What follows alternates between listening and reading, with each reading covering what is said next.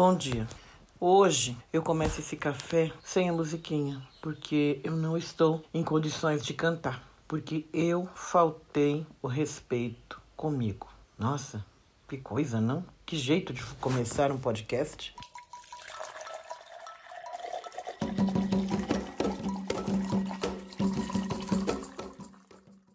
Eu vou lhe convidar para prestar atenção no que é ouvir uma coisa e ir digerindo ela por muito tempo, até entender. Porque eu ainda preciso entender. Em todas as minhas palestras, quando eu falo de hora de poder e momento de poder, sempre lá inserido em algum lugar, eu vou dizer que as pessoas pisam nos meus objetivos e por isso eu tenho que ser resistente, combatente a todos os momentos, queira eu ou não.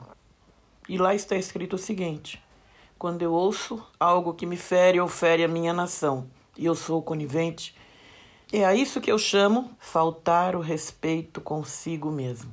E toda vez que a gente fere o próprio instinto, a gente leva muito tempo digerindo aquilo, porque aquilo fica circulando em volta da gente, dizendo: você mentiu, você mentiu, você mentiu.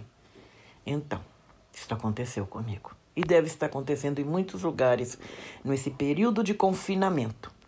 Existe um lugar que eu tenho que ir todos os dias e é deste lugar que eu vou falar. Ali a gente precisa se entender que está dentro de um local público, mas é ali aonde impera o maior ciclo vicioso de misoginia, racismo e machismo. Mas também ali estão concentradas as pessoas que chegaram àquele lugar por doença e as que chegaram ali porque em alguma oportunidade elas conseguiram estudar e chegar até ali. E dois ou três são médicos, relações de privilégio. Tá. Na sexta-feira, tinha eu terminado a minha sessão, mas as pessoas falavam desse assunto, que é o vírus. E entre uma conversa e outra, existe uma pessoa que se acha branca, mas não é. Mas eu já cansei desse discurso dentro da sala de hemodiálise. Ai, desculpa, falei do lugar, não era para falar, já falei. Porque já tem várias pessoas que não falam comigo, porque toda vez que eu aponto uma conversa dela e falo assim, você está errado. Você precisa rever o seu modo de pensar. Às vezes isso faz com que eu encolha no meu direito, sabendo eu que eu estou certa, para não perder a amizade. E foi isso que aconteceu.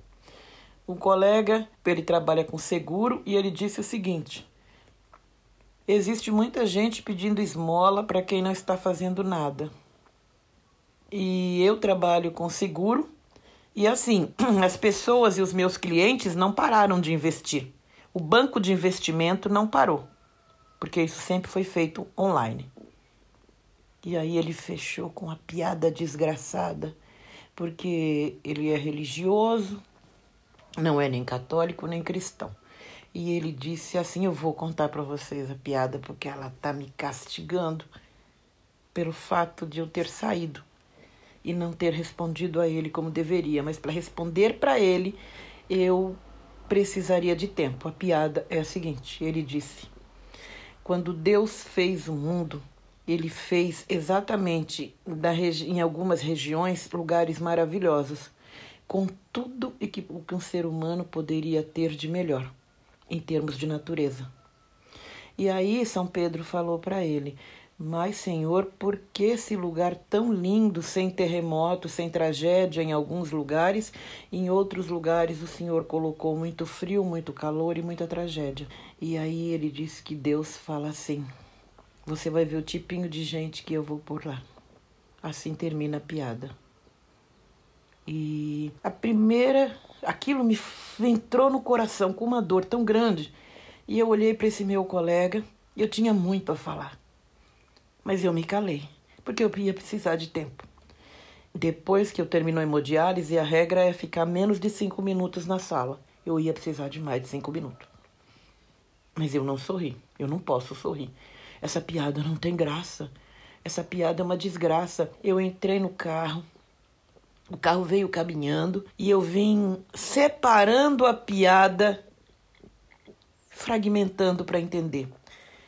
A meu ver, qual é o povo que Deus colocou aqui? Esse Deus perverso que cria situações para gente e que a gente depois reza para ele, para ele resolver as nossas situações, como a gente está ouvindo aqui nos grupos, as pessoas dizendo vamos orar para Deus melhorar a nossa situação e para a gente sair delas melhor. Será que a gente vai sair delas melhor? Quem são os homens que Deus colocou? Porque ele está ele tá falando de África, Brasil, Índia.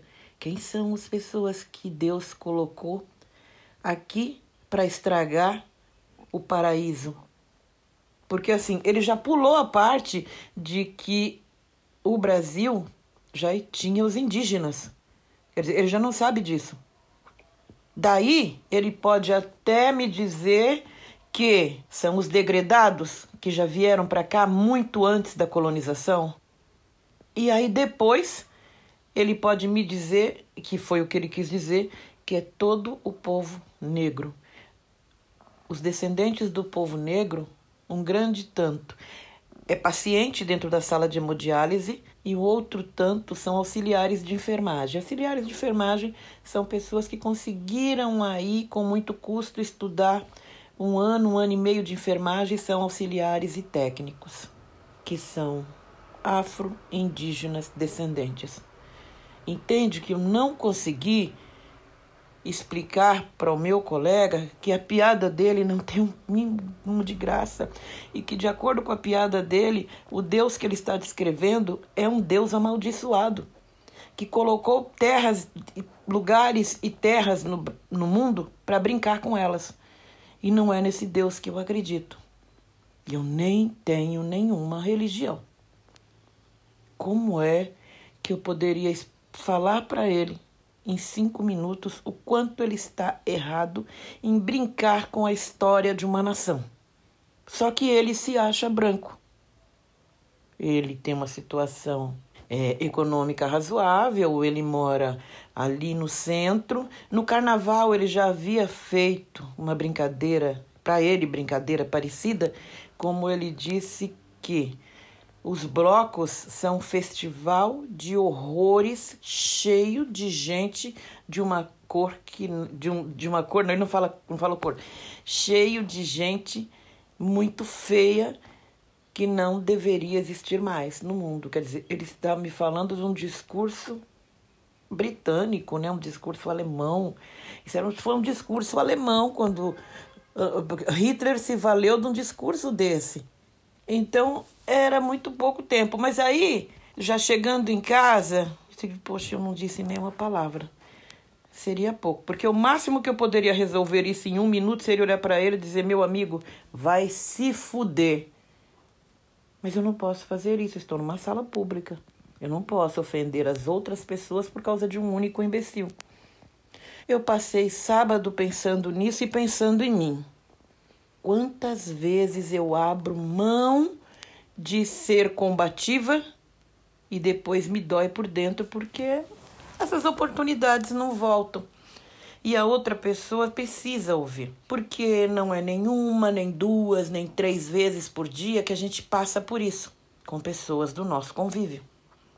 Ainda há pouco tempo, há 15 dias atrás, eu abri mão de uma amizade de 22 anos também na sala de hemodiálise. Por quê? Porque houve um problema de eletricidade e alguém levou um choque. E esta moça, que eu gosto, eu gosto dela, mas assim, já há muito tempo que a gente vem falando que ela precisa parar com esses comentários que ela fala assim: "Não, mas eu tô brincando". Não, não é brincadeira quando você diz assim: "Se fulano do cabelo duro tivesse tomado esse choque, o cabelo dele ficava bom".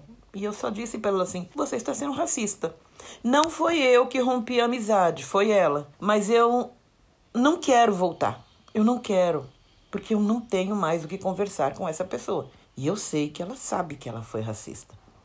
Há anos atrás, quando aquele goleiro cortou a mãe do filho dele em pedacinhos e deu para o cachorro comer, essa mesma pessoa em sala de hemodiálise disse: bem feito. Quem mandou ela ter filho com ele?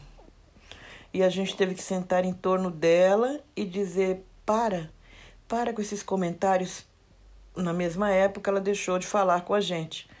E aí depois a gente foi trazendo ela novamente para o nosso ciclo para ela não se sentir sozinha. Essa pessoa é uma pessoa negra, de um tom, um, um tom mais forte do que meu tom de pele, mas por ser cabeleireira e por ter alisado o cabelo desde o momento em que nasceu, ela acha que o cabelo dela é liso.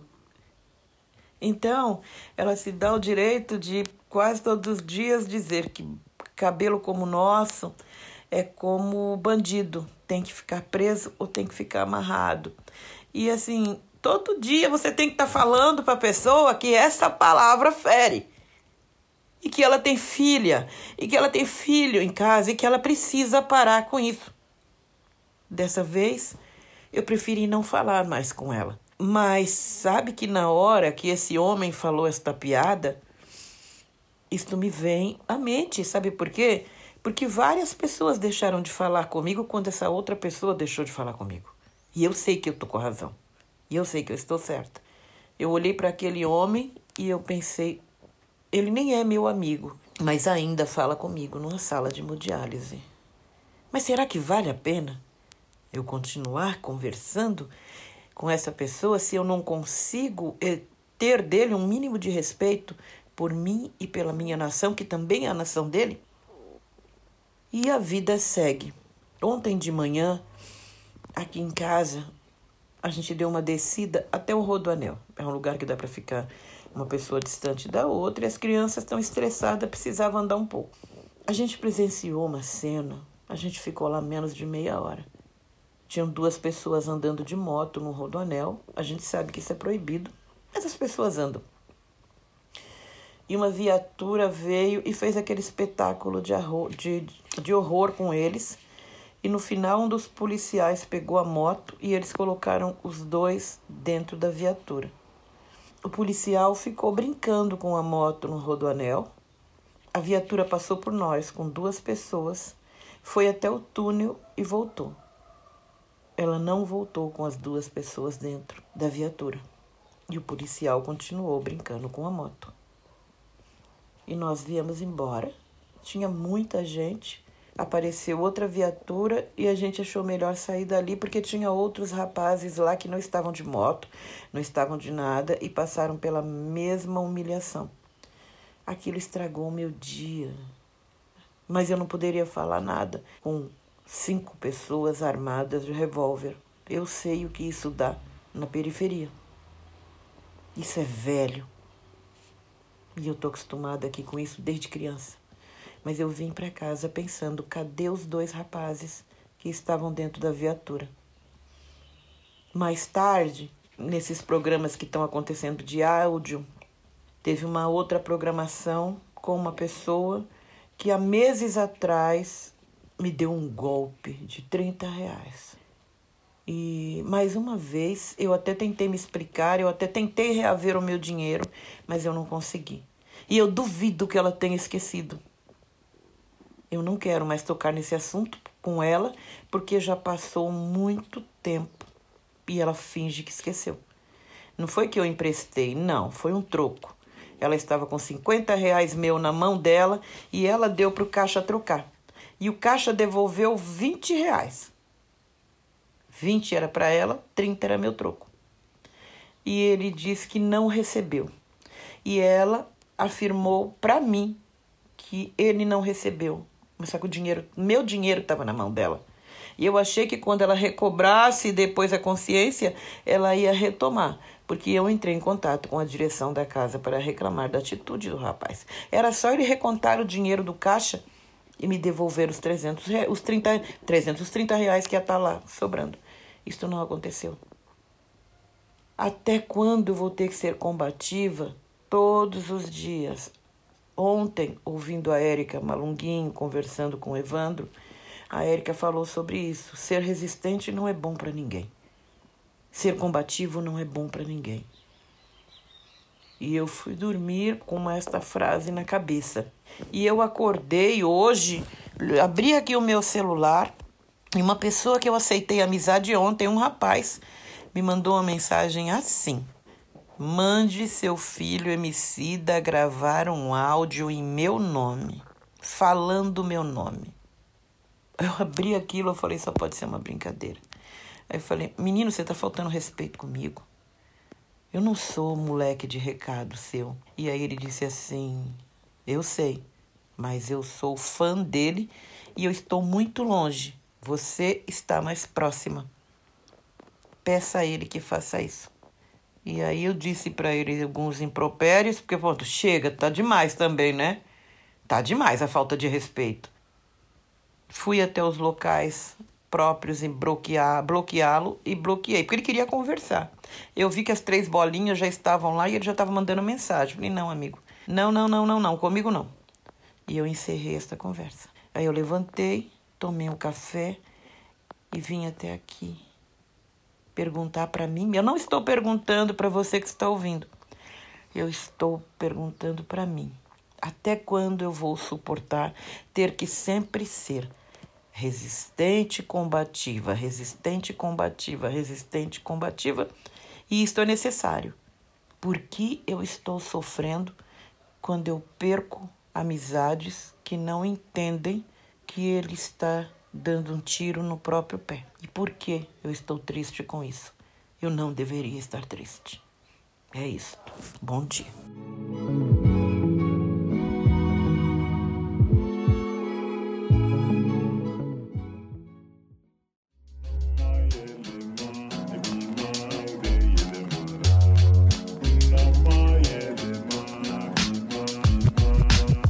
Podcast editado por Voz Ativa Produções.